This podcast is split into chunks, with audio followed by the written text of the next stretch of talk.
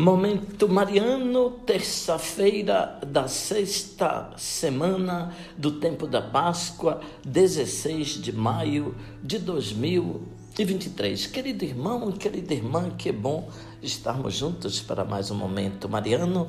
Aqui fala Dom Josafá Menezes da Silva, arcebispo de Vitória da Conquista. Agradeço a sua companhia.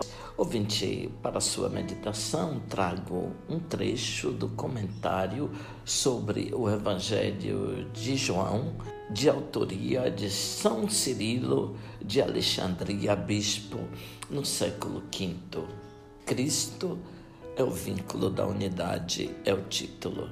Cada vez que participamos do corpo sagrado de Cristo, unimos-nos a Ele corporalmente, como afirma São Paulo ao falar do mistério do amor misericordioso de Deus.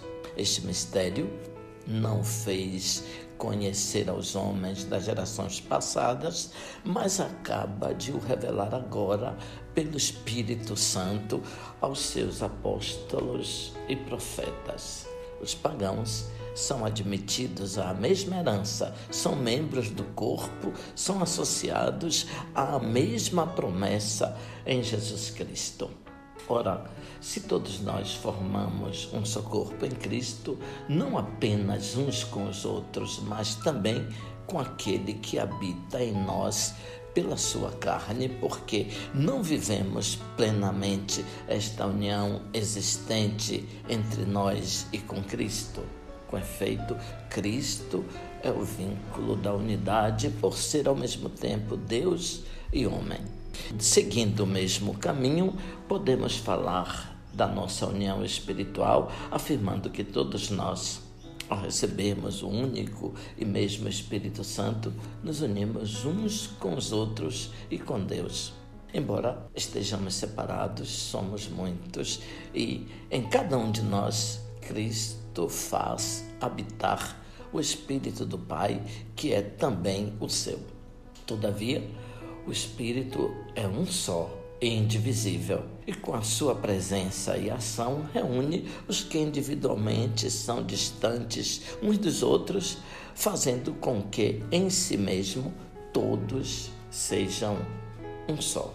Por isso, novamente, São Paulo se dirige a nós assim: suportai-vos uns aos outros com paciência no amor Aplicai-vos em guardar a unidade do Espírito pelo vínculo da paz. Há um só corpo e um só Espírito, como também é uma só a esperança a qual fostes chamados.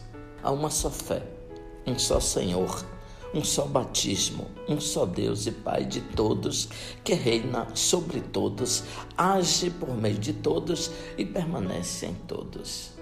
Se efetivamente é um só Espírito que habita em nós, efetivamente o único Deus e Pai de todos estará em nós por seu Filho, unindo entre si e consigo todos os que participam do mesmo Espírito. Desde agora, torna-se evidente que, de alguma maneira, estamos unidos ao Espírito Santo por participação. Todos, portanto, Somos um só no Pai, no Filho e no Espírito Santo. Um só, repito, pela identidade de condição. Um só pela união da caridade, pela comunhão do corpo sagrado de Cristo e pela participação no único Espírito Santo. Abençoe-vos, Deus Todo-Poderoso, Pai, Filho, Espírito Santo. Amém. Ouvinte, louvado seja nosso Senhor Jesus Cristo, para sempre seja louvado.